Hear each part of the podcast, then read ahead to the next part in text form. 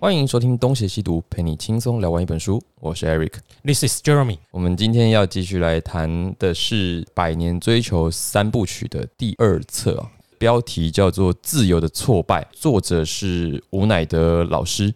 他的封面就爆雷了为什么？啊，没有了，历史就这样，没有暴雷的问题了。我们都知道了嘛。对我们现在要追求的是细节。嗯，对，百年追求，我们追求细节。那我们这个部分主要要谈的是国民党在台湾的统治初期。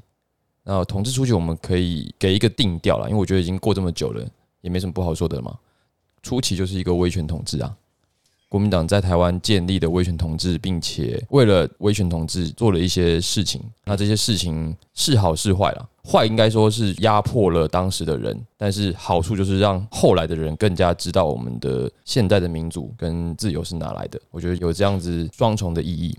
这本书对我来说也是跟上一册一样，提供了很多视角跟很多的资讯，让原本不知道这么多事的我啊，可以用更清楚的脉络来面对这本书讲的十二十年的历史。就其实这三本书虽然是三部曲，主题是民主的追求跟自由嘛，它分开都是可以独立成书的，所以大家可以暂且放下我们上一集二二八的伤痛，来从这一本开始看。然后一开始这一本是在讲跟着政府来的自由派人士在民主自由的路上的奋斗的故事。我们在看待这些民主运动的时候，要抛弃族群，因为自由跟民主是普世的价值，没有必要带进省级情节或意识形态套进来说，哦，这些人从事这些运动一定是有什么目的，其实就很单纯，大家都是在追求自由跟民主。理应是同志，所以他们有很多人的确是有合作啊，在我们这前三章就有许多的台籍人士跟新进来的，现在讲外省籍应该没关系吧？他们也会自称自己是外省籍啊。当时就啊他就是外省、啊，对啊对啊，人家也不觉得他一直会在这里啊。所以我这边讲外省籍，不要在那边靠背我。我没有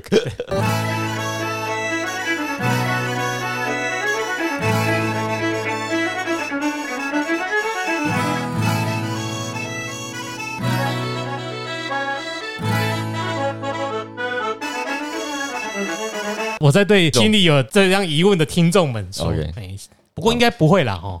应该是我们听众 level 那么 high，这有没有很很这样，就是讲话带着一些洋腔洋调的单词？吗？嗯，就是加一点这种在我们的 sentence 里我刚从面加一点加拿大会来，听不太懂国语 哇，这个梗好久了，哦，年纪也不小了。要不要打一段鼓出来？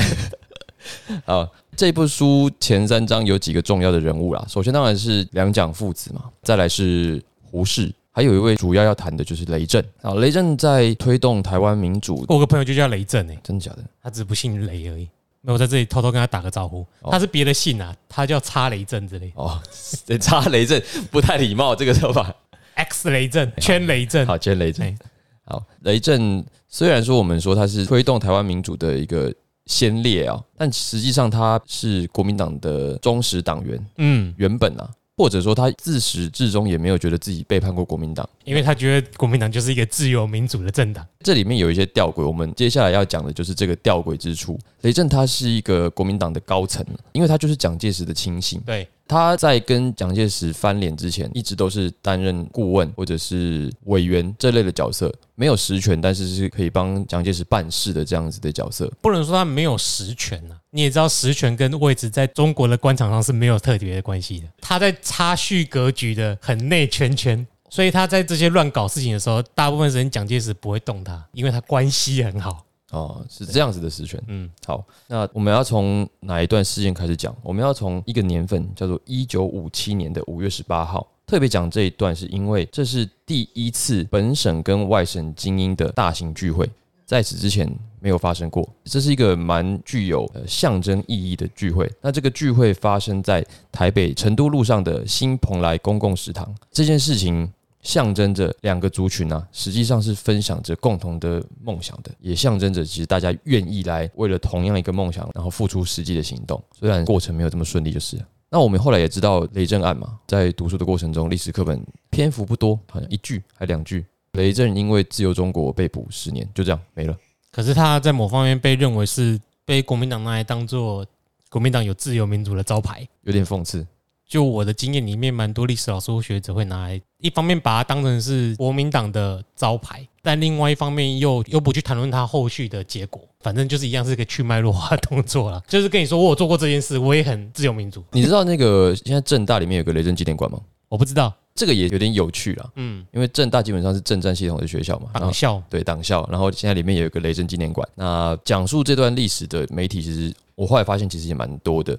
像你知道吕杰老师吗？历史老师吕杰，我学长啊，对他后来也有开一个节目，嗯，好像叫做《旅读台湾》吧，对，就有去讲这段故事。其实我觉得讲蛮好的。台湾爸当然也是有节目在谈这件事情。我觉得其实，在台湾已经有蛮多人诠释过去没有被讲过的历史，而且付出相当多的努力，因为他们都做的算详尽啊。那我们今天也不过就是拾人牙慧，读一下吴老师的著作，把这个故事重新再讲一次。人家说这个叫知识转译工作，也是希望透过像现在这样新的形式，把这些我们应该知道啊，又可能没机会知道的事情重新再讲一次。那看有没有机会再让更多的人知道这件事。我们先从国民党开始讲好了。那个时候的国民党，一九四八吧，一九四九，准备要到台湾的国民党，他们当然有很多问题，不然也不会沦落到转进转进什么转进到台湾了。哦，转进到台湾。哎，你怎么这样？你要下音效了吗？没有，我刚刚忽略了。那时机一过就不用了。好，那在当时中国大部分的知识分子，尤其是偏自由主义的知识分子，他们如果要选边站，显然就是只能选国民党嘛。你选共产党，这有什么好选的？那个时候有一个周刊的创办人叫做楚安平，他就说，在国民党的统治下，自由还能是一个多或少的问题，但如果是共产党执政，那就是有跟无的问题了。对到，今天还是而且刚才讲的这位楚安平，他后来就是被斗到死的，就自杀了。当时的蒋介石也是有意的要拉拢这些知识分子啦。例如说，像共军包围北京城的时候，他就专门派飞机去把陈寅恪、胡适、钱思亮这些学者接到南方来，让他们不要沦入共军之手。蒋介石也是有这样子的盘算，他那个时候的确就是风雨飘摇嘛，他的地位也是很危险，所以他为了要某一些形象吧，他需要担任一个自由民主旗手的位置。至少你要有这样的包装，不管实际上是如何，你曾经有，又或者是你有着什么样子的不得已，总之在当时这些知识分子要选边站，那么选择中国国民党是不理，所当然对，不二选了啦，你嗯你也没得选，你选共产党，你就是准备等着被批斗这。这就是一个很现实的问题啦。今天我们常常说不要比烂，现实的生活就是你真的要比烂，你到今天还是啊，没有由得你都不选的。今天某些人在那边不要比烂，两边一样烂，三边一样烂，四边一样烂，随便啦，我没有说什么。我没有讲颜色哦，我说各种情况。你如果为了生活，你就是要选择一个相较之下你牺牲比较少的，除非你看更长期，你有办法去做真正的抉择。但你不做抉择，在军事上来讲，不做选择，比下了一个错误的决定还糟糕，只会让你更糟糕而已不会更好。任人摆布绝对是没有利益可言的啦。没有在比好，但是你一定要选择比较不烂的。所以那个没有到一百分就不选，那个就是一个极度幼稚的想法。总之，他们的选择就是跟着，为什么他们会做选择？因为不选就会死。绝对不会是一个好的结果。没错，所以他们就跟着蒋介石到台湾来。嗯，再想办法去美国，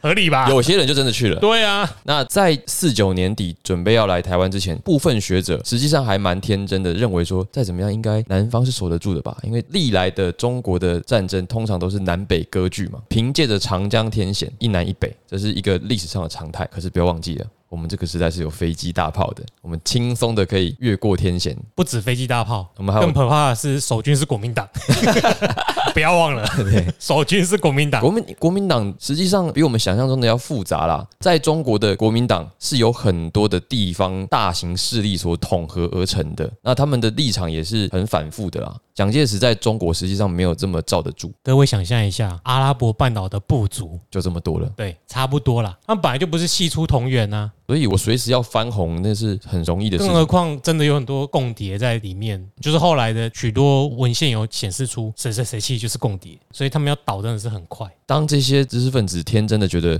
我们还可以守住半壁江山的时候，他们就想，那我们现在最重要的工作是什么？就是要抗恶，然后抗共嘛，严格的打击共产党思想。所以胡适啊、雷震，然后王世杰、杭立武等人，他们就在上海准备要筹办一些自由中国运动，就是抗共的思想工作的时候，中国就守不住了，直接整组的人到台湾。没想到这么快，对，没想到这么快。那这个活动还是要继续啊，抗比阿富汗快吗？搞不好差不多。但是比例上来说可能差不多，或者是更快，因为阿富汗小很多。对啊，那他们到了台湾之后，决定还是要继续做这个事，所以他们就想要办杂志啊，办一些周刊。这个时候就要办了一个叫做《自由中国》的刊物，因为它是一开始要是抗共的刊物，所以雷震实际上是有跑去问蒋介石意见，蒋介石也是支持的。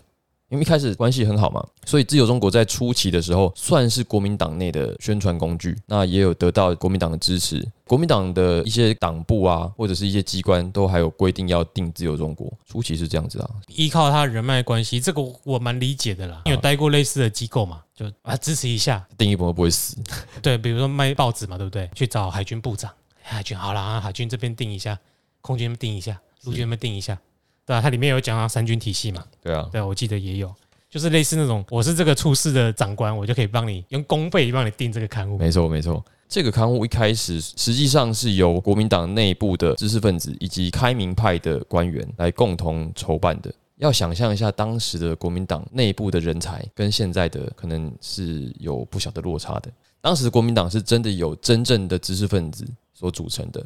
随便讲一个都是一时之选啊。比如说这个杭立武、王世杰，他们全部都是从国外回来的嘛。还有这个于大为，于大为就有名了，对，他是国防部长跟交通部长嘛。据说雷震被逮捕的时候，于大为是所有的部长里面唯一表达不满的，你们怎么可以抓他？他做的事情错了吗？我们可能不能想象国民党是一路烂到尾的，而是当时的确是有一批这样子真正具有才干的，然后也开明的，认为我们的民主世界终将会到来的这些人在里面做事。刚刚反而是我没有发表什么意见哦，话都是你讲的，怎么样？得罪的是你，不是我 啊？是是这样吗？哎，对对对，我们我觉得很好，哎，有个突破啦。不，实际上是是如此啊。嗯，那今天有张亚中啊，你怎么这样？朱主席也是留美的啊，可是那个状态不太一样啦。人家是抵抗威权呐，今天是接受祝贺啦。嗯，对，不说话就表示我同意。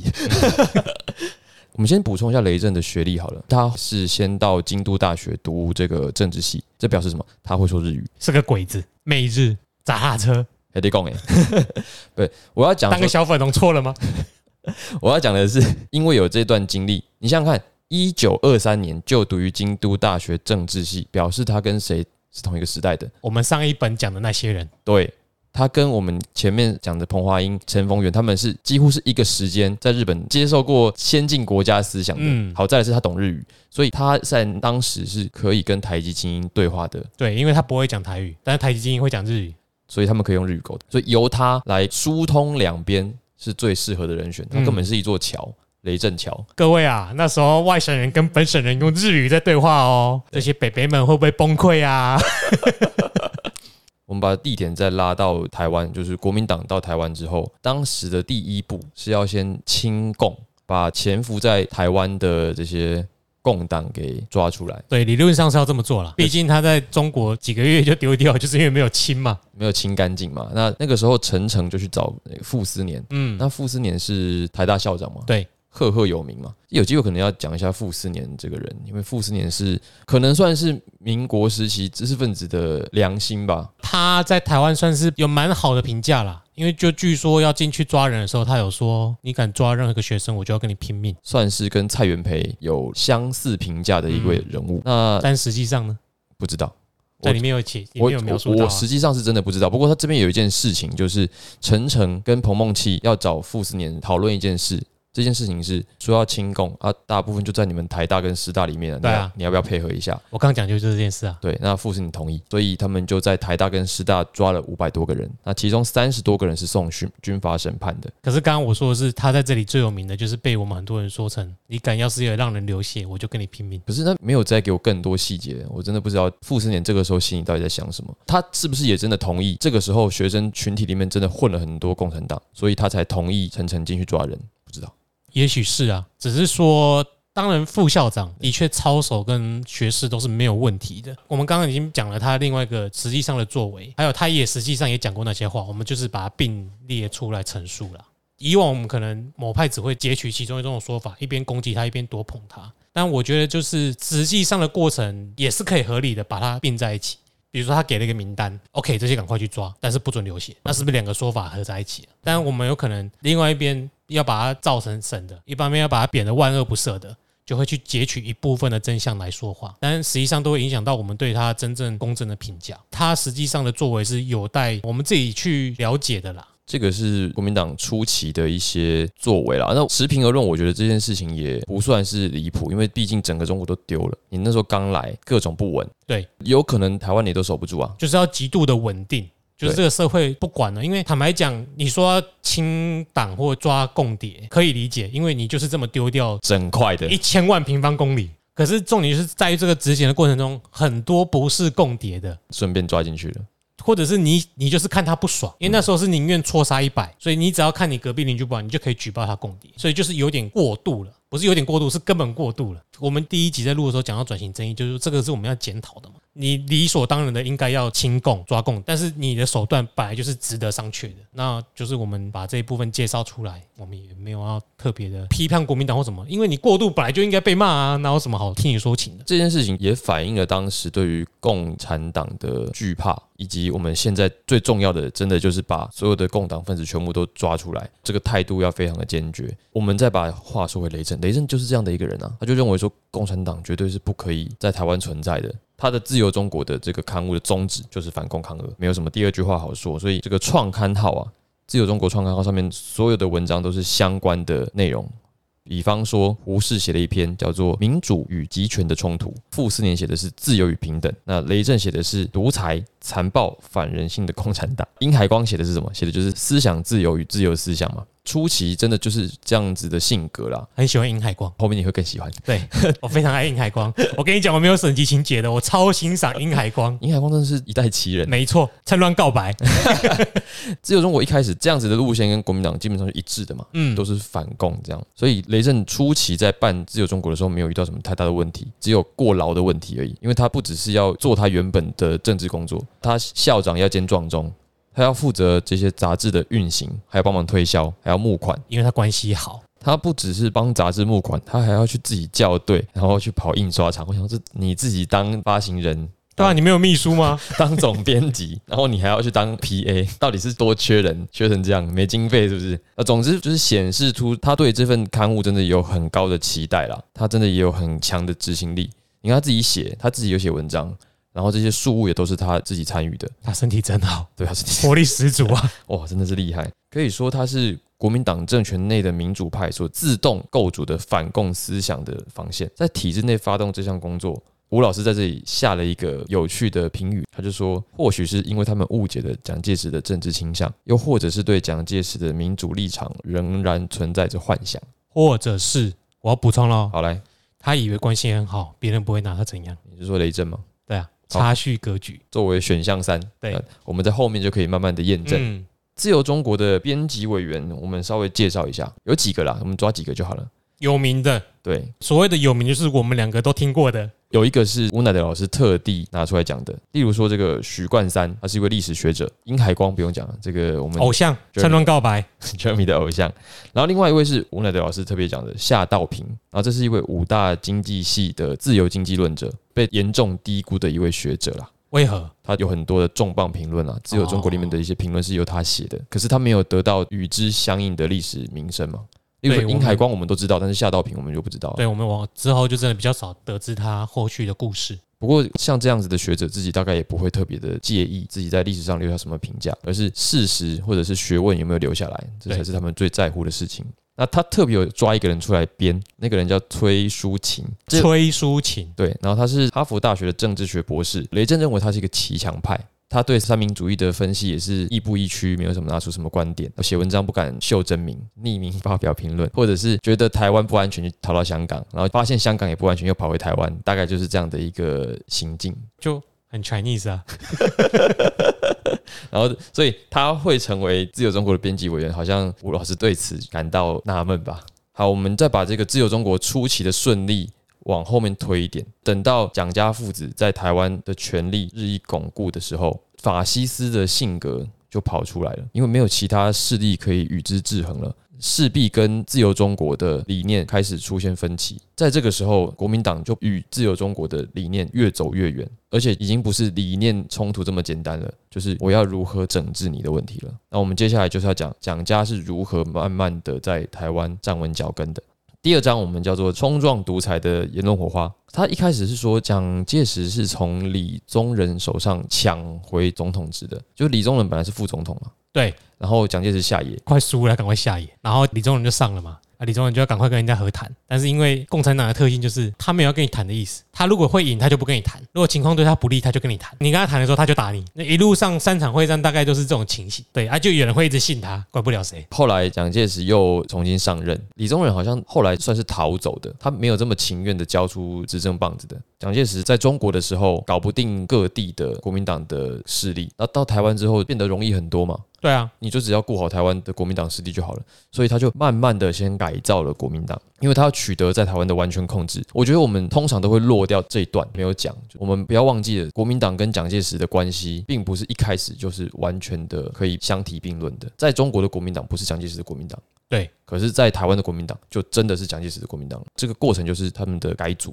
他们的改革。这样的改造，他的儿子蒋经国就起了很大的作用。我们不要忘记，经国先生以前是在俄苏联。苏联，我刚才想一想俄罗斯还是苏联，你那个情况还是讲苏联好了。他在苏联待过，所以共产党的那一套理论上他也是会的。不用理论啊，实际上他就会啊。他也深知那一套的好，知己知彼，百战不殆。嗯，那他要怎么做呢？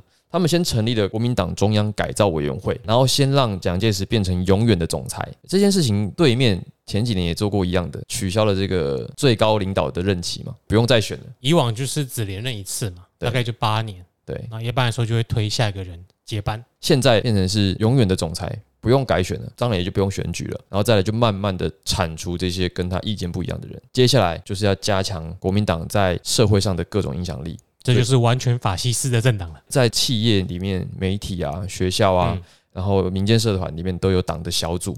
哎，我觉得这个真的很像。你以前有没有去过中国的学校、大学？参访过算吗？算啊，他们里面一定会有党部啊，不就这个吗？对啊，类似的概念。对啊，不管是哪个单位都会有党部，企业里面也有。这有什么好说的？就是想要把党的势力渗透到社会上的各个层面。对。我们先不要比较两党在这次的相同之处，我觉得这个东西对于台湾社会的影响就很巨大了嘛。蒋经国也做了很多的事情，让国民党的受众越来越多，所以他们的党员其实在第二年就一口气就增加了十几万。嗯，不要忘记了，经国先生的另外一个创举是什么？我们都参与过的，什么什么我不知道，救国团啊。哦，好好。就是那个时候的产物啊，到现在还很多哎。如果我们要这样讲起来，比如说现在大学的迎新宿营啊，应该也就是有某种传承吧。比如说执行官啊，宿营都要有执行官，或者是就军队那一套嘛。对，大学的营队，不管你怎么办，你都是要有一个执行官在那里扮黑脸。就是有一些活动形式上会抄这些东西啊，执行官还有啊，我们那个年代还有啦，对啊，现在不知道，现在谁要跟你玩这个？不一定啊，你背一个执行带，然后在那边摄影师那边喊那个该睡觉了，该什么？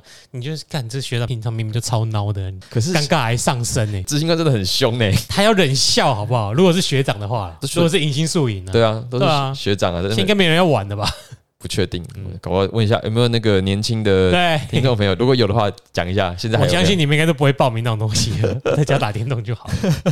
话说回来，现在很多青年活动中心也是那个时候留下来的，都是救国团的土地财产，都在很好的位置哎。对啊，我记得在日月潭旁边就有一个，有机会真的去住一下，应该 view 很好，点都不错啦。可是里面的环境设备就看地方维护的情况吧。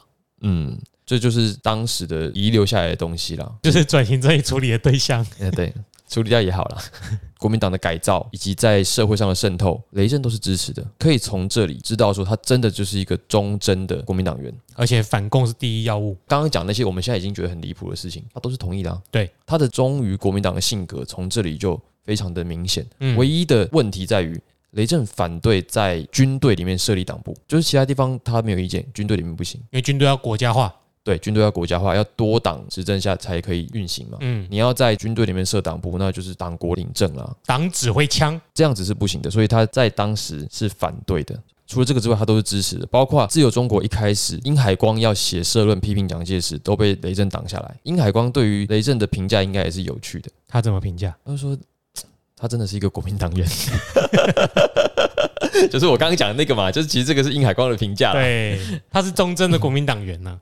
可是他相信国民党是自由民主的政党，这就是真爱，你知道吗？你的爱人明明就不是那个样子，你却把他冠上一个你的幻想，或者你当初是这样子的啊，你今天怎么这样伤我的心？你身边的人把你带坏了。从他们的路线开始发现，哎，不对哦，蒋家在台湾站稳了，开始有一些跟预想的走向不同的时候，自由中国就渐渐有一些评论在针对国民党的这些高官了。他们开的第一枪就是批评高雄屠夫彭梦器。彭梦器就是我们上一册讲那个二二八之前，先在高雄展开砰砰砰砰砰砰，攻击的人，熊中事件。他就批评彭梦器。再来就是夏道平，我们刚才说的那位自由经济学者，发表了一篇社论，叫做《政府不可诱民入罪》，在批评钓鱼执法的问题。今天也有这种钓鱼执法，对不对？有啊，他的意思就是说，保安司令部就警备总部，保安司令部他们用这种钓鱼执法去逮捕那一些放高利贷的人。当然，放高利贷是一件不好的生意，但是你的执行手段也，你不可以用钓鱼的方式啦，就到今天也是一样啊。比如说，你警察不可以去假装你要买春吗？对，或者是买毒品，因为这是钓鱼的手法。你怎么知道他一定会提供这个服务或商品？这个符合无果树理论吗？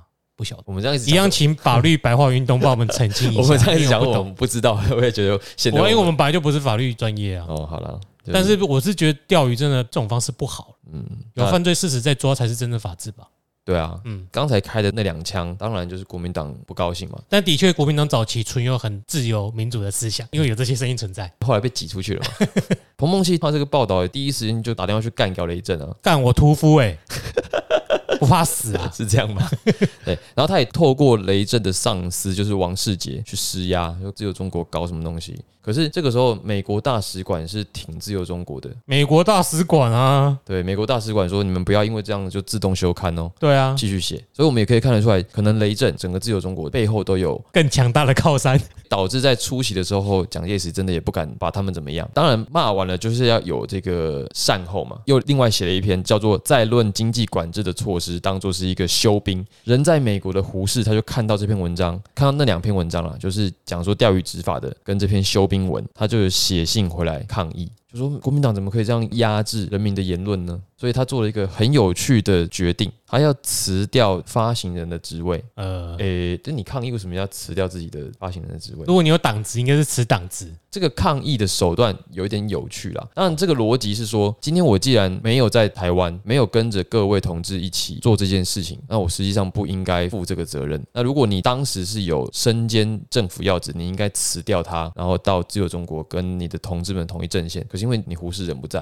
不然你哥还写一篇文章啊？他有写啊，他就是哦写了之后说我要辞去发行人一职啊。你要写，你应该写批评政府的吧？同时啊，他先批评政府压制言论自由，批评完之后讲完之后就退出自由中国。对，要辞去发行人职位。当时没有退成功，因为大家有挽留他了。可是这里就看出来说，这里的处置好像哪里不对劲了，有点奇妙了。很像骂完了，他瞬间脱身呢、打开枪啊！可是他往后面跑，这边我们就我们不能理解。但是有鉴于大家对胡适美好的回忆，我们有必要讲一些这些小故事，跟大家讲一下：人无完人，人非圣贤。在这里，他依然是支持自由言论的，否则没错，不会写这个。但是在实际的作为上，到底出了多少力，我们就不得而知。那总之，我们可以慢慢的在爬书，因为事情还没结束嘛。对，后面还有，不要听我们讲完这个，就说我们在诋毁人家。我们不会这么做的。有也是书在写，不跟跟我们没关系。它也是有历程的嘛，就嗯慢慢会发展。这个时候，后雷震把胡适的这个写回来的信刊出来了，那刊出来，国民党就很难堪了，因为胡适前面他也是在批评政府的嘛，所以蒋介石就很不爽，他就先考虑开除雷震的党籍，后来又有几次啊，他就干脆就免除了雷震的国策顾问的职位。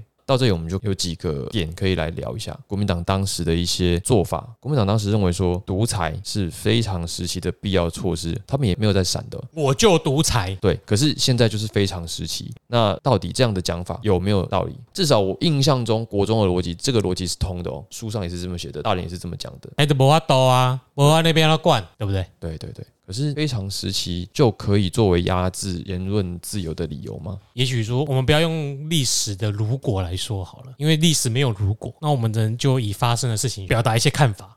我只能说，当一个人或政权迈向独裁的时候，他就会有这些做法。但是如果后世的人有心要去检讨或者是检视这段历史，就必须正视后来人对你的转型正义，公开你的档案，公开你过去的做法，而且你要接受人家批评。你不能说我当初这样做都是被迫的，因为没有我这样子的话，就会更糟糕。因为历史没有如果，不管怎样，你就是做了这些糟糕的事情，的确带来了稳定，但是它也有遗毒。我们没有要把你消灭的意思，你最好要做的事就是道歉、公开、坦诚，让后面人对于你这些做各自的解读跟评价。你愿意做了，你就要承担嘛，而不是当做这些事没发生。最糟糕的就是说，如果没有我这样子，你们早就怎样怎样。我的看法了。呃，我们再回到当时的这些知识分子的意见里面，其实也提出了几乎是一样的观点嘛，就说非常时期怎么会可以当做是压制自由的理由呢？嗯，因为这本身就违反三民主义嘛。那再来是，这等于是叫人家因为国家的自由而去牺牲个人自由。那这里很怪啊，国家自由是相对于他国。这跟人民有什么关系？而且相对于他国，相对于哪国？对啊，你说个人自由，那是相对于他人才有个人自由嘛？嗯，两者之间是没有必然关系的，因为一个抽象的国家，它必然不会自己行为啊，它没有自己的行动，真正在行动的就是代表国家的那些官员嘛。那官员是不是就是他人？那一个个人跟他人的自由就是互相的了。那如果说为了国家自由必须牺牲个人自由，等于是为了官员的自由必须牺牲个人自由。诶，这样说起来，就是官员的自由越大，人民的自由就必然是越小的。当时的知识分子发表的社论，其实就在讲这件事情：为了国家的自由，必须牺牲个人自由，其实是偷换概念嘛。这两个本来就不应该拿来比啊！谁说个人自由跟国家自由只能选一个？官员自由越大，人民自由越小，对面不就是这样吗？显然，不管怎么样，这个都是站不住脚的说法了。独裁者都很会找借口了。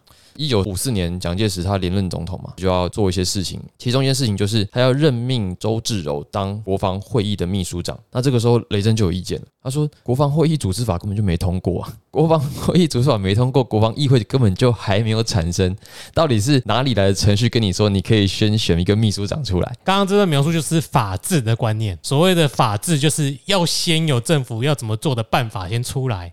再依那个法去这么做，对啊，行政院的这些流程都没跑完，你就已经先选出秘书长了，根本就违宪，然后也不符合程序。先射箭再画靶，雷震当时就是在社论上面讲这件事情，彻底激怒了蒋介石，就直接把他国策顾问的职缺给免了。蒋介石的自由就是国家的自由啦。我们刚才的逻辑，就我们把这个国家自由换随便一个名字就是事实。紧接着有一个事件叫做孙立人将军叛变事件，那到底是不是叛变，在这里面我们不知道。那总之呢，蒋经国当时就做了一件事情，他就是开始清党，做很多调查。你要写说你跟谁有关联，关联这种。那这个事情后来好像没有继续做下去，不然如果做下去就会有点像文革。你跟谁有关系？你是不是共党？真的做下去真的蛮恐怖的，好像没有继续做下去。最后的一个导火线就是蒋总统七十岁的祝寿大会。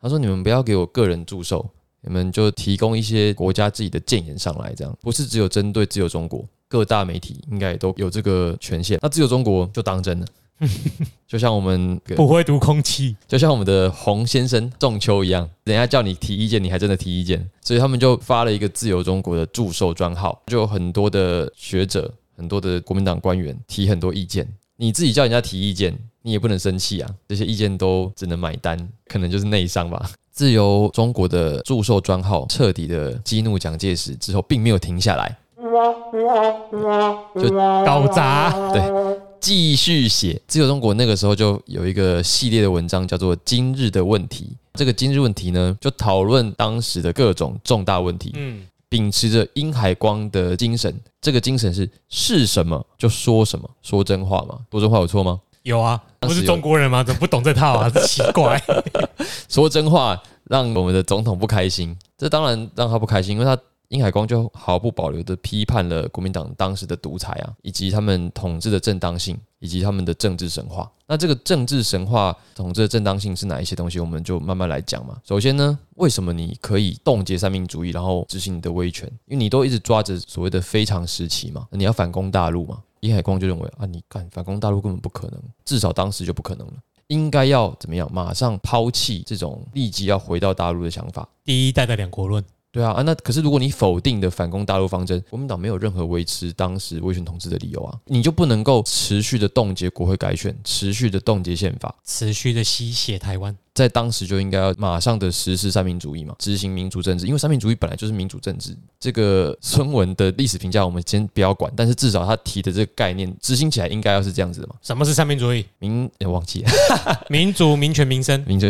哎，绝对不是民有、民治、民享哦。我刚刚是哎，好险，我刚刚没讲，我刚刚真的要讲民有、民治、民享。哎呀，之前朱立伦都犯过这错误了，你还是 我一时我这样想不起来嘛？那啊，没关系啊，国民党党主席都不知道了，我才是国民党人。对，总之这是本来的利益是这样子嘛？你以这个非常时期为理由冻结了三民主义，本来就是不对的。可是你这么一讲，你等于是要拔掉国民党当时想要独裁的理由。对，这么一来，所谓的戒严、动员戡乱时期的临时条款、冻结国会改选，还有再就是蒋家父子无限期的连任，这通通都没有正当性了，就没有国家自由了。那他们怎么可能会让这样子的言论持续的下去呢？所以在当时的这个应该是党系的报纸，像联合报、自立晚报、中央日报，就通通都起来攻击自由中国。哎，我其实在这里有一个很纳闷的点，就是这一些报纸的主笔，他们是真的这样想的吗？他们真的没有同意过自由中国吗？他们是真的发自内心的觉得你只有中国在乱写？那不重要。可是我其实会好奇的，这些媒体人难道真的都认为你的问题在今天也适用啊？我觉得很奇怪，但不重要。好，不重要，没关系，没关系。那其次还有什么？就是例如像傅政也有写青年反共救国团的问题，就是说救国团是破坏法治的，也是浪费公堂的。因为救国团真的在各地都有很不错的点诶，优先圈地啊。对，然后再来是他们渗入青年教育的方针，对于一个教育者来看是有问题的，因为你是民族精神教育、党化教育。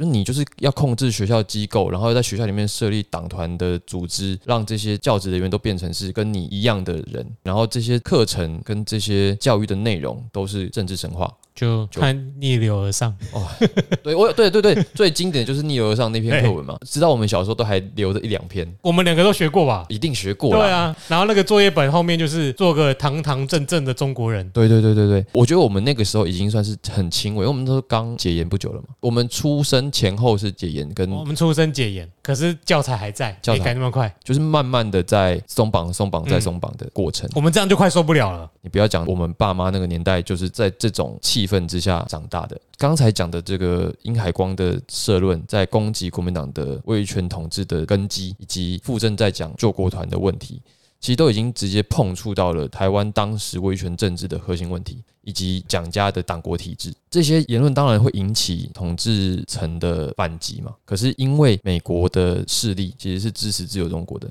所以国民党除了发动他们的党报去反击之外，也并没有真的敢去发动言论以外的打击。接下来就讲蛮重要的一点，就是美国的势力。我们刚刚讲自由中国之所以可以活那么几年，也是因为美国的协助。两个重点呢，一个就是关系，第二个就是外来势力。美国在当时应该就是他都会协助他们的盟国嘛。一开始只有在经济上，可是后来在一九七零年代末期，卡特总统有一个人权外交嘛。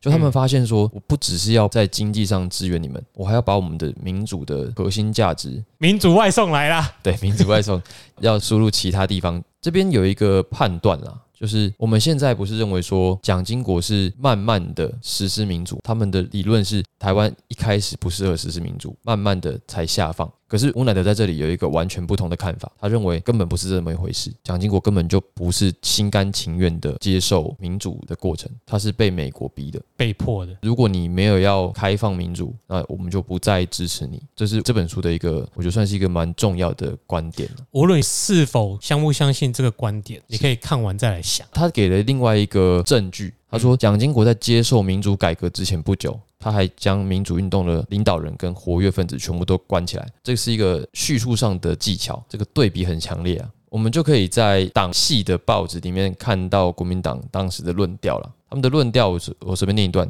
这是联合报写的。他说：“民主政治发展本来就是一部艰苦奋斗的记录。”民主政治不可能不花力气的争取而来。如果自己不肯刻苦奋斗，不求晋级在我，借外力想现成，是很没出息的买办思想。他在批评自由中国了。哦，他们认为自由中国这些人可能就是站着说话不腰疼，嘿，就你一直在喊民主自由啊，没有我们国民党抵御共产党怎么来的？这个民主要怎么来？真的是我们从小听到大的个说法了。难道在所谓的非常时期实施民主就撑不下去吗？刚刚的问题是在这个民主政治是一个艰苦奋斗的记录，那为什么要在我们最艰苦的时候？冻结民主呢？难不成你觉得说一旦开放民主，那台湾就守不住了？就你自己都知道民主运动很艰苦，要奋斗，那你为什么要对抗民主运动？你不就变成民主运动要对抗的那个目标吗？所以他们就认为自由中国这帮人并不是真正的民主啊，他们觉得你们可能是假借民主之名行匪谍之，所以就是民主我说了算，你做的不算，应该是这个意思啊。他们是要争取话语权，合理啦。因为共产党也有自由民主，宪法里面有写。除了除了除了呵呵之外，我还能到 我到底还能说什么呢？我也只是笑笑。我们讲到这里，其实雷震跟蒋介石基本上就已经算是翻脸了。嗯，我们刚刚讲那些社论，基本上也是雷震准了才刊的嘛，不然一开始雷震也是会挡住殷海光的这些社论，那现在就是都照刊，就表示国民党的确在以党领政这一块已经越走越远了。以党领政这块越走越远。就是他们一开始在清党，在壮大自己啊，哎，目的就是为了让国民党的势力渗透到全岛各个阶层，各个阶层。那只要越来越稳固，独裁的气味就会越来越浓嘛，大家就会发现说，哎、好像你们要做的事情跟我自由中国讲的事情不太一样哎、他就完全一党领政啦。可是，一党领政之后就没有要民主啊，那个事件就从这个你东，西我已经到手了，怎么可以让出来呢？所以雷震发现哦不对，那我们现在就是要把这些问题都指出来。我觉得他也没有真的要跟国民党对干，他只是觉得说啊这件事情不就是应该是这样子吗？国民党难道不应该是往自由民主的路线发展吗？这些言论就慢慢的都跑出来，那也当然就是让我们的蒋总统很不开心。所以雷震当时除了要跟党国的这些媒体论战之外，他也要解救他的好朋友的危机。这个好朋友就是《公论报》啦，唯一自由中国的的朋友，只有《公论报》愿意声援自由中国。我稍微讲一下《公论报》的老板是谁，他的创办人是李万居，他是台湾少数有良心的半山。对，少数有良心的，你说的哦。我说的哎。上一本讲到，哇，什么啊？对这一些从中国回来的台湾人，本来应该要担任桥梁，但是后来似乎自己发了财。只有这个李万居，他回来就是为了要办报纸。为了要做媒体事业，这个媒体事业也是真的是要秉持良心做事的事业，但也因为这样，所以在办报纸的过程一直都没有很顺利，就是在裁员啊，或者是在行政上都一直被阻挡。我们刚刚讲这个李万居，他是台湾人，那他待过中国，那他这一辈子实际上都是为了台湾民主在奔走。我们一开始讲那个蓬莱阁的聚会。本省跟外省的聚会，实际上也是由李万居居中撮合才谈得成的，基本上都是要有这些桥梁啦。雷震是因为他懂日文，又是国民党，所以他可以跟台籍、跟外省精英这样配合。那李万居是因为他本人就待过中国，所以他也可以跟两者好好的沟通。对，自由中国在一九五八年的时候增加了两个重要力量，一个是胡适从美国回台湾的，他那个时候从美国回台湾就任中研院的院长。那第二个就是傅政辞去了老师的工作，他成为了杂志社的编辑。我们要讲一下胡适在台湾的这个过程，因为我们都觉得说胡适是中研院院长，但实际上他在美国其实有点混不下去。怎么说混不下去？他当时在美国其实就是担任一间学校的图书馆的管理员这样的职位，所以他的年薪没有很高。你讲当图书馆管理员，我以为他又要编共产党了。没有 没有没有没有没有没有，不是长沙的，所以他在美国实际上混得没有很好，也没有什么自己做学问的环境。回来当中院院长，算是被蒋介石招安。那你接受这个职位，你实际上就很难发声了。你怎么讲话？你收了人家好处啊？这个时候就有一些事情。那我们现在要讲一下胡适这次回来台湾接任中原院院长，其实自由中国内部对此是有一些意见的。为什么会有意见呢？我们以夏道平为例，他就觉得说，你接这个职位，你从此就不能够再说话了，因为显然你接这个职位，几乎等于被蒋介石招安嘛，拿了人家的好处，你以后怎么样发生，你不就变成了你当时在批评的吴国桢了吗？那为什么会有吴国珍？那吴国桢这个名字可能大家就不一定这么的熟悉了。我是听过啦。哦，你听过？他在现代史会有一些什么 CC 军统之类国民党斗争，它是其中一段政治史上一个蛮重要的一个事件。OK，那我们先拉出来讲一下吴国桢是何许人哦。吴国桢他是在美国拿普林斯顿大学的政治学的博士，他曾经在国民党担任过汉口的市长，也担任过重庆的市长跟上海的市长，官做蛮大的一个人。他也同时被视为是国民党内部的开明派。他是亲美派，民主先生，对，也就是他在美国那边的形象声明都是相当之好的，嗯，也因此哦，他就被蒋介石派去担任台湾省的省主席。那有他在，要去跟美国争取美元建设，当时还不是美元，嗯是军事的援助。美元实际上是韩战爆发之后，嗯美国发现我靠腰这个台湾没有守住不太妙，对，才全面的援助嘛。在此之前是蒋介石要看美国脸色，那我们要找一个比较适合的人选去跟美国要资源，就是一样美元嘛。因为两个概念嘛。哦，对，一个是你说美元是那个白内裤穿那个什么不是几你 kg 那个你你刚刚讲那个就是真正美国的援助进来了，可是在美国真的要提供援助之前，其实蒋介石是要去求的，争取美国来帮忙的。所以用一些美国人喜欢的人，对，吴国桢就是一个这样的角色。好，你刚刚讲到美就很美元嘛，那韩战之后，美国的援助就正式的来台，也就是我们刚刚讲那个面粉袋拿来做衣服裤子那个年代。好，美国的援助只要真的进来，那我国真的地位就是不是不再重要了？对我不需要你再去帮我拉广告、嗯跑业务啦。从这个时候开始，吴国桢的政治地位就掉下来。他自己当然也知道，吴国桢当时除了是台湾省的省主席之外，他同时也是台湾省的保安司令、总司令。他的手下副司令就是高雄屠夫彭孟祺。彭孟祺是谁的手下？他是蒋经国的手下。彭孟祺其实因为有小蒋撑腰，所以他其实很多时候是没有在他小吴国桢的。那吴国桢自己也很清楚，所以他一开始就没有打算管这件事情了，对挂个头衔而已。对他就是挂头衔，他甚至把印章都交给彭孟祺。吴国桢在这个时候可能已经感受到自己的政治地位以及他的身家性命有一定程度的危险，所以他就采取一种啊，我我们要管事的，你们处理就好了。然后后来他就找了个机会逃跑到美国去，全家去。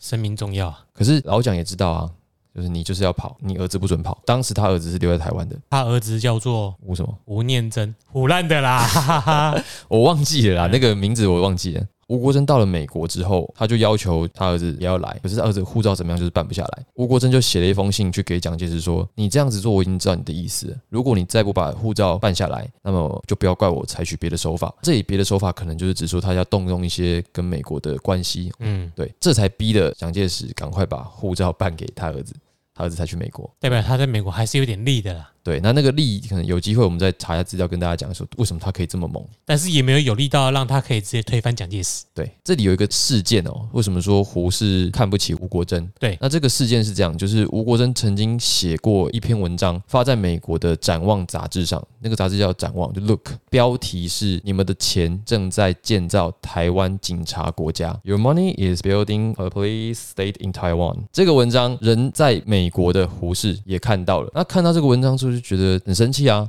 你吴国桢怎么可以写这种文章？这里的生气有，我觉得应该是两点啊。第一点是你吴国桢当时就是保安司令部的司令，对你就是头，你为什么写这种话？第二点是你为什么要在美国批评我们的国家？这个就有点小粉红了。针对第二点，殷海光其实也有说，吴国桢批评的并不是我们的国家，而是讲现在掌握的国家，还是有区别的。不是啊，因为我要骂的国家是我的自由啊，为什么我一定要在台湾才能骂中华民国？殷海光的讲法也蛮好的啊，这已经不是众人之国，这是独夫之国啊、对啊，他骂独夫之国有问题吗而？且主要是你骂的东西只要有道理的话，为什么不能骂？种树一二点啊，就让胡适对吴国桢是很有意见。这样子的意见，等到胡适回到台湾之后，他接受了中研院院长的职位。我们刚刚前面就说，他明显就是蒋介石的招安。对你曾经比搏过的吴国桢，是不是在此时就变成是你当时会这么生气？是不是？为了演个戏给人看，对我们我说的啦，不是你说的，你不要怕，因为时序上蛮符合的啊、时序上我也很会掰故事哦，记者们。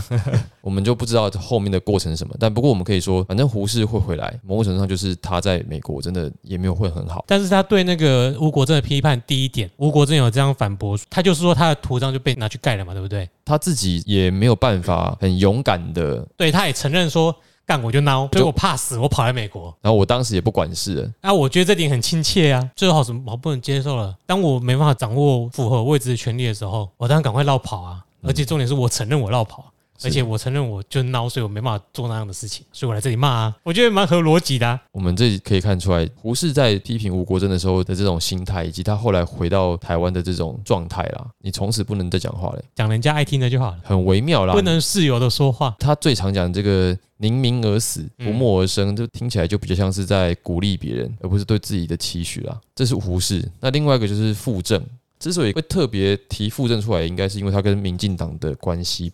哦，他们有什么关系？民进党的创办历程里面，傅政是出过很多力的啊、哦，在这里的傅政，实际上他就是欢迎民进党来资助我们。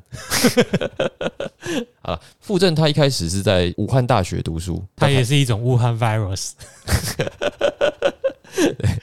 那绿色的。他后来到台湾之后，就是担任教员，中学教员。那可是他不满足只是教书啦，其实一直很想要替民主运动贡献一己之力。然后他后面有提到说，他一生其实挺潦倒的，没有什么钱，可是又愿意去帮助弱小，有不小段的描述在讲他的个人感情生活。那我觉得这里是有一点有趣的叙述。他就说他一直没有真正的被爱过，然后就是没有真正的爱过人，是一个很孤独的人。我不知道为什么在这里会突然写他的私人生活，乳蛇的浪漫，对我在想，可能就是出于作者对于这个人的个人的同情，才会突然多了这么一段有趣的叙述。嗯，之后还会再提到他，所以我们就先拉过去。这段大家可以看书去读一下了。他的个人生活实在是不能讲太多了。可以啊，都写了，只是我们这节目比较不好八卦，但是八卦其实个卖点。我们怎么那么蠢？好了，这个时候其实人差不多到齐了嘛，雷震啊、傅震啊，然后胡适啊，刚讲的这些殷海光，还有党内外人士，通通都聚集。他们其实就在考虑，要不我们组党吧，我们来组个新党吧？是那个新党吗？不是那个新党，就是新的政党。那这个新的政党要叫什么还不知道。那所以他们才跑去那个台湾民众党，那是前面几年的故事，好不好？这个他们在蓬莱阁食堂就是在讨论这个事嘛。不过，在讨论这个事同时，又有另外一件重要的事，就是蒋介石要连任啊。他的任期理论上在一九六零年的五月就要期满了，而根据宪法，他是不能再连任的。可是实际上，历史上从来没有一个独裁者会愿意自己下台的。对，没有，有的话也是被迫的。所以，自由中国要怎么面对这一题呢？这个就让我们下一次来告诉大家。我们这一期的节目就跟大家聊到这里。那我们接下来就是要继续讲第四到第六章的内容。如果你有兴趣的话，就欢迎跟我们一起。继续往前迈进，我们继续读台湾民主的故事，也别忘了使用 iPhone 的朋友们。留下你们的意见，以及给我们一个五星评价，或者是你最真实的评价，该是什么就是什么，好不好？偶像，好了，那我们今天就讲到这里。我是 Eric，我是 Jeremy，我们下次再见，拜拜，拜拜。